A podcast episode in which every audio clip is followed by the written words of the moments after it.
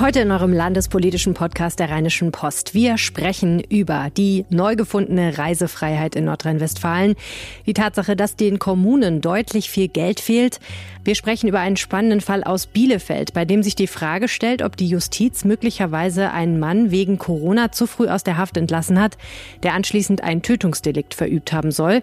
Und wir sprechen über die durchaus gerechtfertigte Wut der Eltern von Kitakindern und die weniger gerechtfertigte Wut von Verschwörungstheoretikern auf den Staat. Mein Name ist Helene Pawlitzki und ich bin im Ländersache-Podcast verbunden mit Maximilian Plück und Kirsten Bialdiger, unseren landespolitischen Korrespondenten. Rheinische Post. Ländersache. Der Podcast aus dem NRW-Landtag. Herzlich willkommen, Maximilian Plück. Als erstes heute mal, äh, wir machen es heute mal ein bisschen separat aus zeitlichen und technischen Gründen. Ähm, wir haben ja einen historischen Tag ne? Äh, hier in Nordrhein-Westfalen. Seit Mitternacht sind die Grenzen wieder auf. Ja. Äh, wer hätte gedacht, dass wir das mal irgendwann sagen? Naja, die Grenzen wieder auf ist auch nicht ganz richtig. Äh Nee, stimmt auch nicht. Die Grenzen richtig. waren die ganze Zeit auf. Das ähm, muss man so sagen. Es gab halt eben eine, eine äh, Empfehlung, dass man halt eben nicht für touristische Zwecke da äh, rüberfährt. Und sie haben es insofern ein bisschen erschwert, dass man in, sich in Quarantäne begeben musste, wenn man für einen längeren Zeitraum im Ausland äh, war. Also die Grenzen nach, äh, nach Belgien und in die Niederlande waren die ganze Zeit offen, muss man tatsächlich sagen. Aber ich meine, andersherum muss man sagen, tatsächlich war es etwas schwierig. Wenn ich mich längere Zeit im Ausland aufgehalten habe, sprich länger als 72 Stunden, dann musste ich in häusliche Quarantäne. Und äh, da überlegt man sich es dann natürlich schon mal, wenn man äh, wenn man äh, doch gerne zur Arbeit geht und das nicht zu Hause im Homeoffice machen kann und wenn man gerne auch äh, ähm, die, die sich ansonsten doch freier bewegt, äh, dann hat man sich das schon dreimal überlegt, ob man ins Ausland fährt. Und das hat jetzt äh, Armin Laschet per Verordnung gekippt. Also er hat die Quarantäneregelung heute Nacht, also wir reden ja am Freitagmorgen, äh, hat er sie dann äh, um 0 Uhr außer Kraft gesetzt. Das heißt, wer jetzt aus dem europäischen Ausland äh, nach NRW einreist oder aus Island kommt oder Liechtenstein, Norwegen, Schweiz oder den Vereinigten Königreichen, Großbritannien und Nordirland, der ähm, der muss sich jetzt nicht mehr in Quarantäne begeben. Allerdings ist auch das unter Vorbehalt. Ja, ähm, ich mein Gefühl dazu war ehrlich gesagt so ein bisschen, als Armin Laschet darauf dann drängte Anfang der Woche, habe ich gedacht, kann er denn nicht einfach mal kurz ein bisschen Ruhe geben? Er hat gerade seit Montag die Lockerungen in Nordrhein-Westfalen. Jetzt kommt er direkt mit dem nächsten Thema um die Ecke, was er ja auch im Interview mit dir gesagt hat. Ähm, also er will es wirklich und ich fand auch angesichts der Tatsache, dass das dann doch so schnell ging und eben zu 0 Uhr heute quasi schon passiert ist, ähm, was er eigentlich für Samstag mehr oder weniger angekündigt war, hat man nochmal gesehen, ja, er will es wirklich, die Landesregierung will wirklich, ähm, dass alles wieder ist wie vorher. Genau. Und er ist natürlich, das muss man immer so ein bisschen im Hinterkopf behalten. Der Armin Laschet ist äh, dadurch, dass er einerseits aus Aachen kommt, aber andererseits auch langjähriger Europaabgeordneter war, ein glühender Europäer. Und äh, da nehme ich ihm tatsächlich auch ab, dass es ihn schmerzt, wenn es Einschränkungen ähm, innerhalb des europäischen Reiseverkehrs gibt, weil er das natürlich eine der Haupterrungenschaften von Europa ist, dass wir nirgendwo mehr unseren Personalausweis vorzeigen müssen, wenn wir mal eben kurz nach Holland rüberfahren. Ich kann mich noch daran erinnern, wie ich als Drops hinten bei meinen Eltern im Auto gesessen habe und wir Ewigkeiten da an der holländischen Grenze gewartet haben. Also das ist für ihn schon auch wirklich ein Herzensanliegen, aber du hast recht, es geht natürlich wie immer äh, sehr, sehr schnell. Die haben da einen kleinen Notfallmechanismus eingebaut, einen, den wir äh, jetzt schon seit ein paar Tagen kennen. Wir schielen ja jetzt alle auf die Zahl der Neuinfizierten, wenn es in einem Kreis bei uns, in einem Landkreis, ähm, die Zahl der Neuinfizierten äh, die magische Schwelle von 50 pro 100.000 Einwohner innerhalb von einer Woche übersteigt, dann ähm, werden dort wieder verschärfte Maßnahmen angewandt und so ähm, adäquat haben sie es dann übertragen oder analog haben sie es übertragen auf äh, diese Länder, für die sie jetzt die Quarantäneregelung ausgesetzt haben. Das heißt also, wenn dort die äh, Zahl der Neuinfizierten eben diese Schwelle von 50 übersteigt, dann ähm, muss man auch wieder sich in Quarantäne begeben, wenn man von dort einreist. Was man auch sagen muss, ist, jetzt könnten ja einige hingehen und äh, sagen, sie sind besonders clever. Ich äh, habe meine Schwester in äh, Amerika besucht und ähm, Amerika ist ja gerade ein Hotspot und dann reise ich aber über Amsterdam wieder ein und könnte dann ja sagen, ha, dann kann ich jetzt einfach zurück äh, nach äh, nach NRW fahren und äh, so die Quarantäne umgehen. Nee, so ist das nicht. Also das wird dann schon auch berücksichtigt. Wenn ich, äh, ich wenn ich dann halt eben aus einem Drittstaat eingereist bin, dann muss ich trotzdem weiterhin in Quarantäne gehen, auch wenn ich über eines dieser Länder eine kleine Zwischenstation gemacht habe. Wobei ich mich immer frage, wird das kontrolliert? Wie wird das kontrolliert? Also, weil das bedeutet ja schlicht und einfach, das würde ja nur funktionieren, wenn man an den Grenzen wirklich relativ durchgehende Kontrollen hat und wenn man hinterher auch nachhält, wer war im Ausland und ist der wirklich in Quarantäne. Denn ne, äh, wir haben ja keine elektronischen Fußfesseln, die anfangen zu piepsen, wenn wir das Haus verlassen, sondern mehr oder weniger wird sich ja darauf verlassen, dass die Leute das freiwillig machen, also dass sie dann selber vernünftigerweise sagen, ich bleib zu Hause. Jein, also es gibt teilweise Kontrollen. Ähm, das ist so, dass äh, das Bundesinnenministerium ähm, sogenannte Schleierfahndung ähm, äh, angeordnet hat. Das heißt also, dass in einem Umkreis, in einem Radius rund um die Grenze wird hinter der Grenze auf deutschem Boden dann kontrolliert und äh, wenn er da dann halt eben äh, denen in die in die Fänge äh, gerätst, dann musst du schon äh, musst du schon gut argumentieren können und die ähm, und die die Bußgelder, die verhängt werden können, wenn es dann doch irgendwie an die Öffentlichkeit äh, dringt, dass du halt eben im Ausland warst, sind schon auch da ist schon auch ordentlich Wumms dahinter. Also es ähm, es gibt vereinzelte Kontrollen, die sind nicht mehr systematisch, die sondern äh, wie heißt das so schön flexibel und risikobasiert. Ähm, und äh, insofern sollte man sich da jetzt nicht drauf verlassen, also dass das da alles so laissez-faire-mäßig äh, veranstaltet wird. Aber es ist, es ist, du hast recht, es ist jetzt nicht so, dass dann da der, der, der äh, grimmig äh, reinblickende Bundespolizist da in einem kleinen Häuschen sitzt und der Schlagbaum geht dann nur hoch und so weiter. Also so ist es nicht. Ja. Lass uns doch mal bitte noch mal kurz über Geld reden. Ja. Und zwar insbesondere Geld, was jetzt hier vor der Tür äh, auf der Straße liegt oder nicht auf oh. der Straße liegt. Ähm, ja, genau, gute Frage eigentlich. Ne? Wir wissen ja schon, dass, ähm, dass es äh, zwangsläufig durch die Corona-Krise schon deutlich wirtschaftliche Auswirkungen geben wird, äh, sowohl für einzelne Unternehmen als auch für den Staat. Also Olaf Scholz, der Bundesfinanzminister, hat gesagt, ähm, so ungefähr 100 Milliarden Euro weniger Geld wird äh, rumliegen und wird er ausgeben dürfen und verteilen können als gedacht. Ähm, wie ist das denn auf kommunaler Ebene? Auch da ist ja klar, wenn Unternehmen, also kleine Firmen, Friseure und so weiter und so fort nicht arbeiten dürfen, dann gibt's auch weniger Gewerbesteuer. Ich vermute mal, das reißt ein ziemliches Loch in manche Haushalte, oder? Das ist der Wahnsinn, ja. Also die, die, wir haben äh, ja über dieses Thema schon, schon ab und zu mal hier im Podcast gesprochen und es ist äh, in den vergangenen Tagen ist es einfach aufgrund der Steuerschätzung, die du angesprochen hast, schon hochgekocht.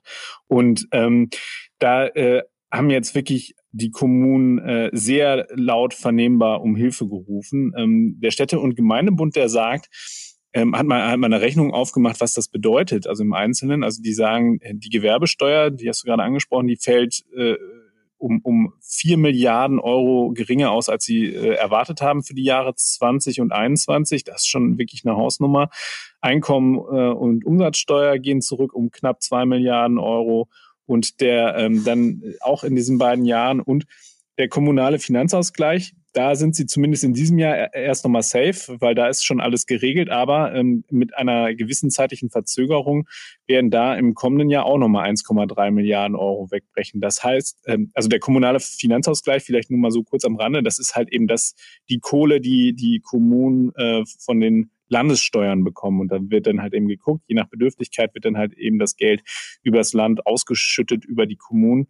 Aber man kann jetzt schon sagen, dass in diesem System 1,3 Milliarden Euro im kommenden Jahr fehlen und im darauffolgenden Jahr wird es auch wieder ein nicht unerheblicher Betrag sein. Das heißt, unterm Strich, summa summarum, fehlen den Kommunen 7,2 Milliarden Euro. Und das ist wirklich eine Hausnummer. Und es gibt ja Kommunen, die sowieso schon ziemlich finanziell am Abgrund standen, genau. die gehen dann richtig in die Knie, oder? Was heißt denn das eigentlich genau?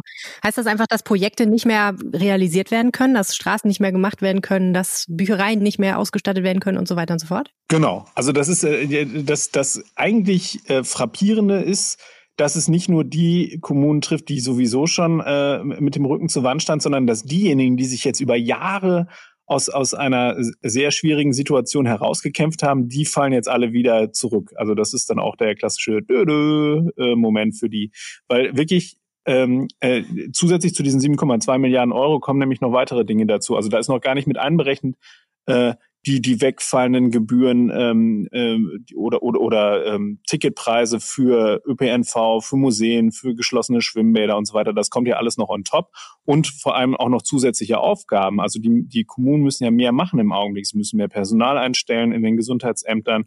Sie müssen medizinisches Material äh, ähm, besorgen. Sie müssen ähm, Schulen ausrüsten für digitales Lernen und so weiter. Mhm. Und Mir dann, fällt da das schöne Beispiel von Solingen ein, ähm, die gerade gesagt haben, sie wollen alle Bewohner und alle Mitarbeiter ihrer Alten- und Pflegeheime zweimal in der Woche auf Corona testen, was, wenn ich das richtig in Erinnerung habe, pro Woche eine halbe Million Euro kosten soll. Ja, ich könnte mir vorstellen, dass viele, dass viele Kommunen jetzt genau bei solchen Dingen halt eben überlegen. Also das eine ist, du musst natürlich äh, medizinisch notwendige Dinge tun, aber du musst natürlich auch abwägen, dass du nicht in irgendwelche Löcher reinfällst. Und das, was du ja vorher äh, meintest, äh, die, was, was sind die Handlungsmöglichkeiten, die die Kommunen selber haben? Sie könnten natürlich sagen, ja, Freunde, dann bieten wir halt eben Leistungen nicht mehr an das können wir uns als Bürger nicht wünschen, dass halt eben wirklich die Bibliotheken geschlossen werden, dass die Theater dicht machen und äh, dass äh, Zuschüsse für Vereine, die es ja auch gibt, dass die dann einfach mal eben kurz äh, holter die Polter gestrichen werden.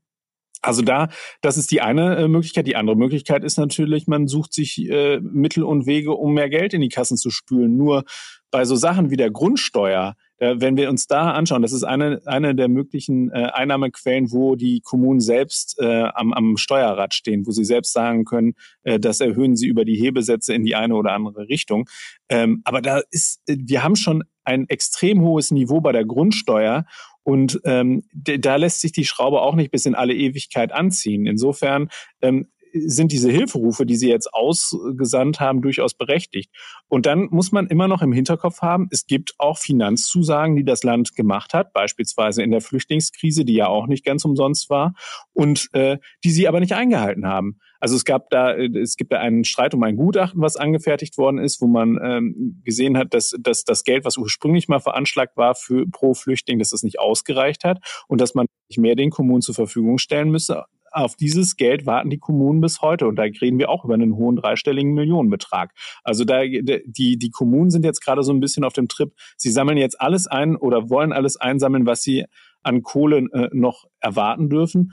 Zusätzlich brauchen sie aber ein, ein, einen Schutzschirm. Und da ist das Land sehr auf der Bremse. Also ich äh, hatte neulich mal bei Frau Scharrenbach angefragt und hatte gesagt, wie sieht's denn aus? Ja, Inja Scharrenbach ist das die Ministerin, die für Kommunales zuständig ist unter anderem, ne? Genau, genau. Mhm. Also äh, die, die, die da halt eben auch im Lied ist, wenn es um, um, um Hilfen für die Kommunen geht. Deswegen.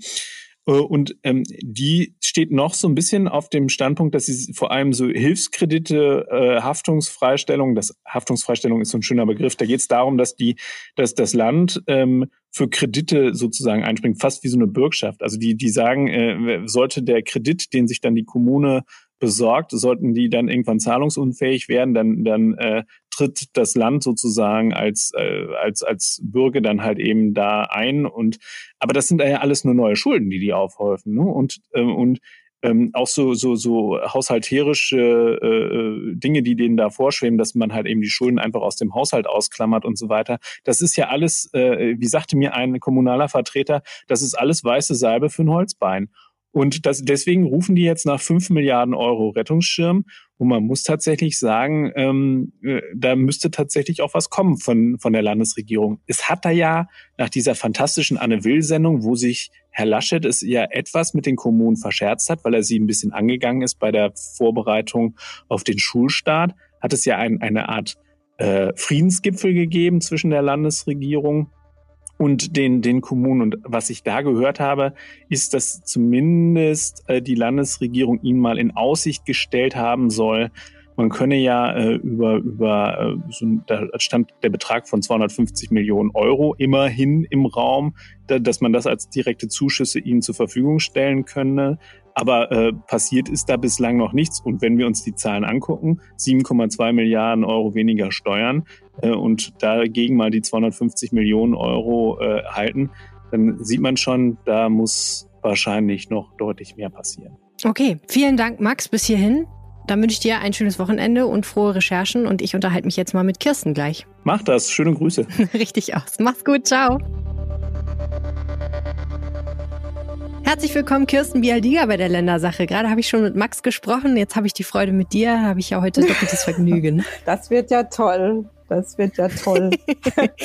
du hast ein total spannendes Thema mitgebracht, wie ich finde. Ähm, es geht um einen Kriminalfall aus Bielefeld. Ja, das freut mich, dass du das so siehst. Da ist ein 17-Jähriger getötet worden ähm, bei einem Raubüberfall, wenn ich das richtig verstanden habe, von einem 18-Jährigen ja. mutmaßlich. Mhm. Ähm, und dieser Täter, muss man sagen, hätte eigentlich gar nicht auf freiem Fuß sein dürfen. Und Corona ist offensichtlich der Grund.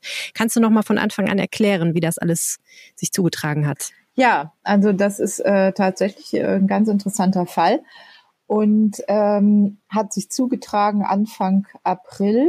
Ähm, da war es so, dass äh, ein 18-Jähriger aus der U-Haft entlassen wurde mit, äh, also ich, ich gebe jetzt mal die Version zunächst der Opposition wieder, weil sich äh, an dem Fall auch die Geister scheiden. Also laut SPD ähm, wurde dieser 18-Jährige aus der U-Haft entlassen und hat kurz darauf einen Raubüberfall verübt an einem 17-Jährigen und äh, ihn umgebracht. Und ähm, die äh, Vorgeschichte ist, ähm, dass eigentlich sein Prozess schon am 3. April hätte stattfinden sollen.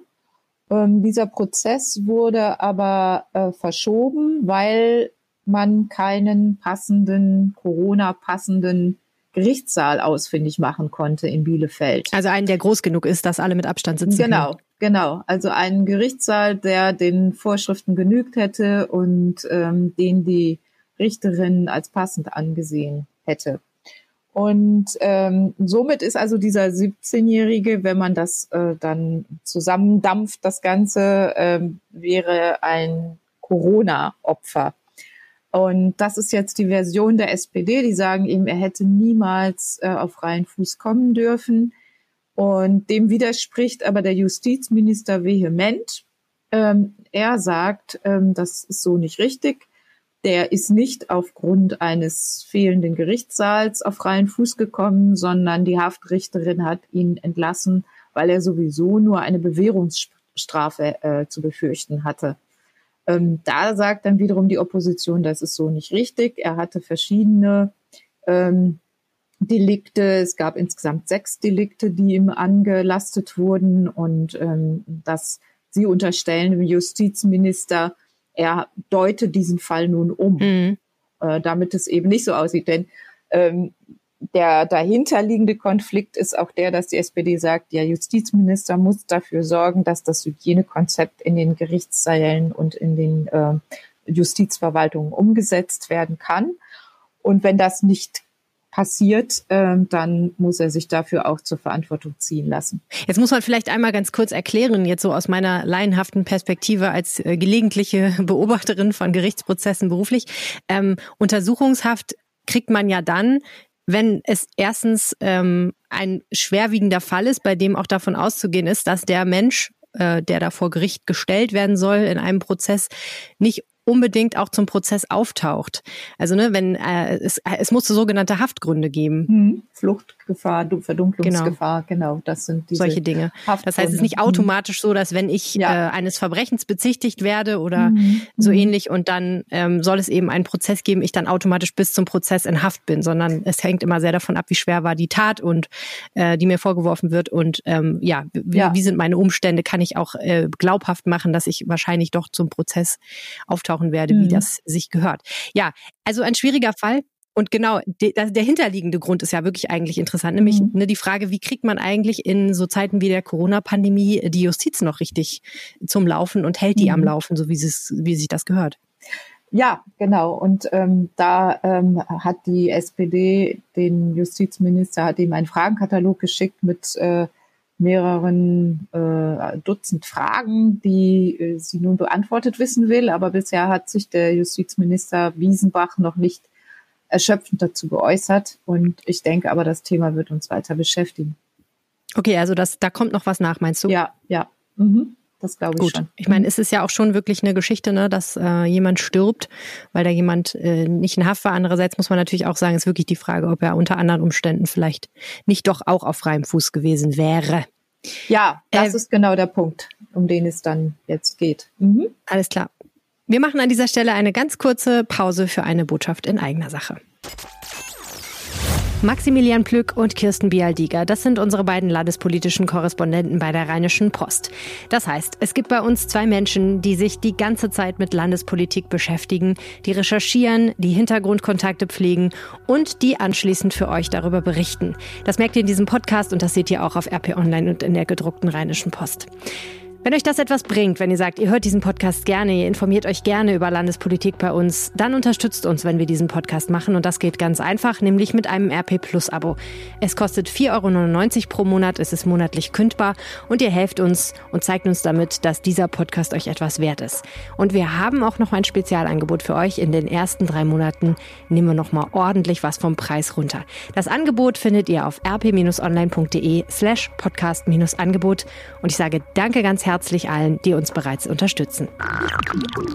An ländersache.rheinische-post.de hat uns ein Mann aus Langenfeld geschrieben. Er ist der Vater eines fünfjährigen Sohnes und er hat uns und geschrieben, aber äh, vor allen Dingen ging es ihm darum, äh, Familienminister Joachim Stamm zu schreiben. Denn er sagt, er versteht nicht, warum die Kitas so geöffnet werden, wie sie geöffnet werden.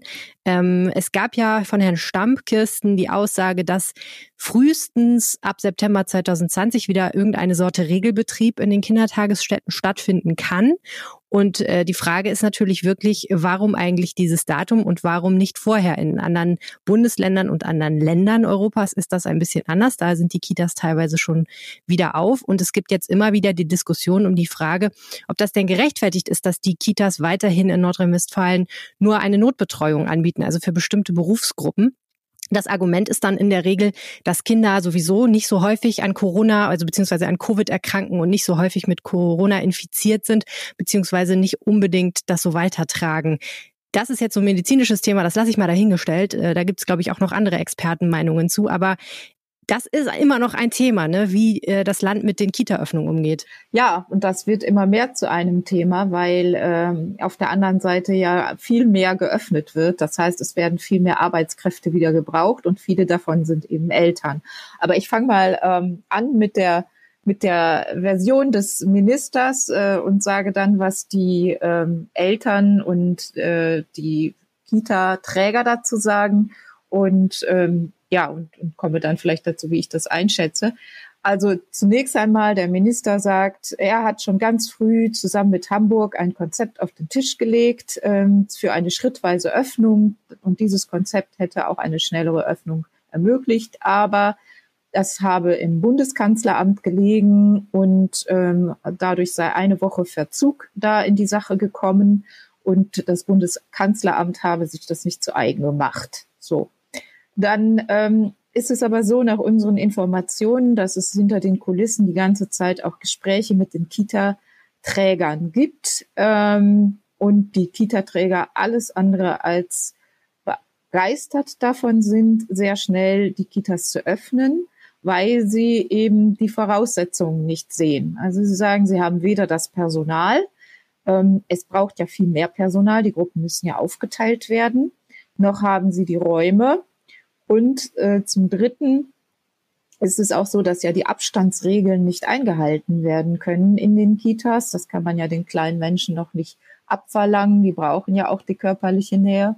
Und ähm, daher seien eben diese Betreuer dort ganz besonders gefährdet und man müsse da eben besonders gut darauf achten, die Voraussetzungen zu schaffen, ähm, was ja auch nachvollziehbar ist. Ähm, ich glaube, dass die, die, die Unwucht in diese Diskussion gekommen ist, weil man die Prioritäten falsch gesetzt hat, weil man jetzt angefangen hat, alles zu öffnen, in, in einschließlich Bundesliga. Jetzt mache ich mich bei den Fußballfans unbeliebt, aber ähm, also es ist, es ist ja so, alles macht auf, aber Kitas und Schulen verglichen damit machen das nicht in demselben Tempo bei den Kitas eben aus den Gründen, die ich äh, genannt habe. Und ähm, das äh, führt jetzt dazu, dass die Eltern in eine ganz schreckliche Zwickmühle geraten. Ähm, sie müssen jetzt schauen, wie sie diese äh, Konflikte lösen, wer arbeiten darf, Vater oder Mutter. Ähm, äh, wer wie lange arbeiten darf, äh, ob man doch die Großeltern jetzt dann in Anspruch nimmt. All diese Abwägungen müssen jetzt in den Familien getroffen werden. Und meine große Befürchtung ist, dass die Abwägung so ausfällt, dass doch die Mütter dann den Löwenanteil der Kinderbetreuung übernehmen und im Zweifel sagen, ja, dann äh, mein Job ist nicht so wichtig. Die meisten verdienen ja auch weniger, entweder weil sie Teilzeit beschäftigt sind oder weil sie ähm, ähm, eben aufgrund der Lohnlücke, aufgrund der gesellschaftlichen Verhältnisse mhm. ähm, nicht so viel verdienen wie Männer. Ja. Ähm, und dann ähm, in diesen Zeiten, in denen eben auch die Arbeitsplätze nicht mehr ganz so sicher sind, ähm, hat man dann als Frau oft die schlechteren Argumente. Und das ist eine ganz, ein furchtbares Dilemma, in dem die Familien jetzt stecken. Absolut. Und, äh, daher gibt es eben auch so viele verständliche ähm, und wütende Reaktionen. Ja, total. Die, die, Wut ist wirklich groß. Ne? Also ich habe heute ja. Morgen bin ich vorbeigelaufen an einem Laternenpfahl in äh, Düsseldorf und da wurde eine Demonstration für den Samstag angekündigt. Äh, ich lese mal ganz kurz vor, was hier steht und die Forderungen. Pünktlich zum Anpfiff der Bundesliga fordern wir ebenfalls unsere Rechte und die Rechte unserer Kinder ein. Anpfiff für Kitas und Schulen. Wir fordern Öffnung von Kitas und Schulen für alle Kinder nach dem Vorbild Island, Dänemark mit Unterstützung mhm. durch zum Beispiel den Bundesfreiwilligendienst, mehr Testung mhm. auf Corona in Schulen und Kitas, mehr Geld für Personal und den sofortigen Ausbau, mehr Geld für Familien in der Krise, ein Rettungsschirm für Familien, ähm, unsere Kinder haben ein Recht auf Betreuung und Bildung. Alle Kinder haben die gleichen Rechte. Sie sind systemrelevant. Eltern haben ein Recht darauf, von der Politik endlich gehört zu werden. Homeoffice ist ein Problem, keine Lösung. Also das finde ich wirklich interessant, äh, dass man da nochmal auch hört, die emotionale Tragweite der Sache. Ich glaube, viele Eltern haben wirklich das Gefühl, sie werden ignoriert und werden so als, äh, ihr müsst das machen, ihr seid schließlich Eltern abgestempelt. Ne? Also ihr werdet nicht gefragt, sondern jetzt müsst ihr halt klarkommen mit euren Kindern ja, das ist, das ist das Gefühl. Und ähm, genau an dem Beispiel Bundesliga oder auch an vielen anderen Beispielen sieht man äh, ja tatsächlich, dass die, äh, dass das Tempo sich nicht nach der Öffnung der Kitas richtet, ähm, sondern nach offenbar wirtschaftlichen Erwägungen und auch Lobby-Einfluss. Ähm, es ist jetzt auch interessant, gerade kam ja die äh, Nachricht, dass offenbar es jetzt nicht geplant ist, dass die, äh, dieses Elterngeld verlängert wird für die äh, Eltern, die zu Hause ihre Kinder betreuen. Das heißt, die Situation wird sich eventuell jetzt in den nächsten Wochen dann auch noch verschärfen. Das müssen wir, glaube ich, noch mal erklären, ähm, wie das mit dem ja. Elterngeld funktionieren sollte eigentlich. Ja, bisher ist es so, dass äh, wenn Eltern Corona-bedingt zu Hause bleiben müssen und Verdienstausfälle haben, dass sie dann 67 Prozent ihres Gehalts bekommen, ihres Nettogehalts. Und diese Regelung äh, steht jetzt eben vor der Verlängerung, müsste verlängert werden. Und ähm, bisher sind die Signale so, dass das jetzt wohl doch nicht kommt. Ähm, das, die, die Kosten dafür hatten sich bisher Bund und Länder geteilt. Ähm, und das äh, ja, äh, ist, ist offenbar gibt es da keine Einigung. Vielleicht ändert sich heute noch etwas, hm. aber die letzte Nachricht war, dass es wohl keine Verlängerung dieses Geldes gibt. Mhm. Ähm, was nicht so ganz nachvollziehbar ist, finde ich, denn wir geben im Moment Milliarden für ähm, sehr viele Belange aus und äh, dieser Bereich sollte berücksichtigt werden. Ein bisschen sieht man natürlich jetzt gerade auch in dieser Krise an verschiedenen Stellen, äh, wer hat eigentlich eine Lobby und wer kann sich da gut Gehör verschaffen. Und Gruppen, die sowieso schon ganz gut darin waren vor der Krise, also zum Beispiel die Wirtschaft, die schafft das natürlich vielleicht besser als die Eltern, die jetzt äh, nur an wenigen Stellen so einen Zusammenschluss bilden. Ähm, ich ich, ich habe da immer so ein bisschen Sorge. Äh, auf der einen Seite gibt es natürlich Argumente für und gegen alles Mögliche, aber auf der anderen Seite muss man echt, glaube ich, auch als Politik aufpassen, dass der Volks Volkszorn da nicht zu groß wird. Ne? Denn es gibt ja bereits jetzt schon wirklich heftige Auseinandersetzungen, teilweise auf solchen Anti-Corona-Demos, die an vielen Stellen von echten Verschwörungstheoretikern und teilweise, teilweise Neonazis ver, ähm, äh, veranstaltet werden. Äh, aber da, da kann sich ja auch schnell was mischen, wenn andere Leute sagen, ich bin zwar grundsätzlich nicht einverstanden mit diesen Leuten, aber gegen die Corona-Maßnahmen, wie sie jetzt äh, immer noch fortgeführt werden, bin ich auch und stelle mich dann halt daneben. Ja, wobei ähm, ich finde, wer jetzt demonstrieren geht, der muss schon ähm, genau schauen, mit wem er sich da zusammentut. Das ist auch eine Verantwortung bei allem Unmut, der herrscht. Ähm, denn diese Mischung von Demonstranten dort ähm, ist eine sehr krude. Also nach den Erkenntnissen des Innenministeriums ähm, gibt es da durchaus rechtsextreme und linksextreme Unterwanderungen. Und die Motive sind äh, sehr unterschiedlich. Also ähm, das reicht von Impfgegnern über Verschwörungstheoretiker. Manche sind auch einfach nur Selbstdarsteller. Also es gibt viele, das sind jetzt die Worte des Innenministers, ähm, es gibt viele, die ähm, da eigentlich von ihren Motiven her nicht zusammenpassen. Und ähm, das liegt schon auch in der Verantwortung eines jeden, genau zu schauen, zu wem er sich da zum Demonstrieren hinzugesellt. Und äh, hm. da sollte, sollte man sehr vorsichtig sein, äh, wenn man sieht, es wird äh, auf einmal ein Plakat hochgehalten mit Parolen, die man selber vielleicht überhaupt nicht äh, unterstreichen kann. Ja, das ist echt das Schwierige, ne? dass man da auch nochmal genau guckt, wo, wo gehe ich eigentlich hin, zu was für einer Demo, wer hat die eigentlich angemeldet und so weiter und sich da echt gut informiert. Ich habe gestern äh, nochmal gehört, Bundespräsident Frank-Walter Steinmeier hat sich ja auf sehr pointierte Weise geäußert und gesagt, ähm, Grundsätzlich ist äh, die Maske die bessere Idee als der Aluhut.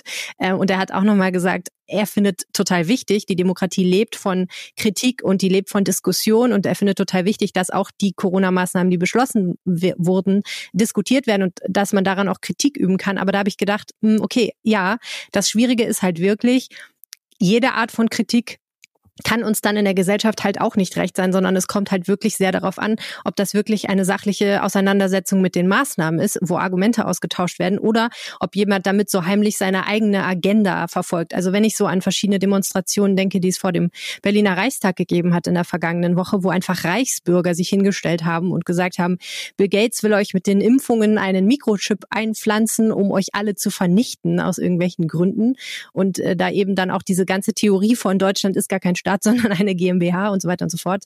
Dahinter steht also Leute, die wirklich einfach ähm, mit unserer Demokratie, so wie sie ist, nichts zu tun haben wollen und sich auch diesem Diskurs eigentlich nicht in der Weise aussetzen wollen. Das ja, das ist halt schwierig. Und da immer die Grenze zu ziehen zwischen den Leuten, die wirklich sachliche Argumente haben, die die vielleicht auch mal ein bisschen polemisch vortragen und populistisch, was ja auch okay sein kann, äh, und Leuten, die halt wirklich ihre eigene Agenda verfolgen und ein ganz anderes politisches Thema haben, das ist wirklich schwierig. Ähm, ja, und ich finde, das ist auch nochmal so ein Test, finde ich, ne, so, wo wir gesellschaftlich sind mit unseren Debatten. Ähm, ja, und es ist äh, vor allem ja auch im Grunde ist es das, was die ganze Zeit an der Oberfläche ja schon äh, brodelt im Netz. Also das kommt jetzt dann auf die Straße wieder. Also das, das war ja jetzt auch vor Corona schon so und es hat jetzt ein neues Thema gefunden. Und ähm, das ist das Gefährliche daran, weil das Thema eigentlich mit diesen Leuten gar nichts zu tun hat. Die haben ihre Agenda und äh, in äh, es gibt äh, auf dem Messenger-Dienst Telegram gibt es äh, virtuelle Gruppen, die ähm, Corona-Maßnahmen, äh, Anti-Corona-Maßnahmen äh, propagieren und ähm, die aber zum Beispiel in NRW auch von Reichsbürgern gegründet sind. Also wie du eben gesagt hast, von, von Menschen, die diesen Staat hier nicht anerkennen und äh, äh, ihre, also völlig, also eigentlich gegen alles sind gegen alles, was diesen Staat ausmacht. Mhm. Und ähm, daher ähm, ist da Vorsicht geboten und äh, das, das ist nicht ganz einfach. Also ich glaube, da, da muss sich dann die, jeder Demonstrant muss, muss schauen, ob er sich da in dieser Menge noch wohlfühlt mhm. oder ob er äh, nicht vielleicht, äh, ob, ob nicht vielleicht eine Gegendemo besser wäre. Absolut. Also Corona weiterhin ein Test unserer aller Vernunft und äh, die Jury hat noch nicht das Urteil gesprochen, ob die Menschheit damit wirklich umgehen kann. Wir werden sehen. Vielen herzlichen Dank, Kirsten Bialdiga. Ähm, für dieses Gespräch und äh, wir hören uns nächste Woche wieder. Äh, wenn ihr uns was sagen wollt, schreibt uns eine Mail an ländersache.rheinische-post.de oder ihr erwischt mich auch auf Twitter at Helene Pawlitzki, da könnt ihr euch jederzeit an mich wenden. Weitere Kontaktmöglichkeiten findet ihr auf rp-online.de slash Ländersache. Schöne Woche wünsche ich euch. Macht's gut. Tschüss. Tschüss. Mehr bei uns im Netz www.rp-online.de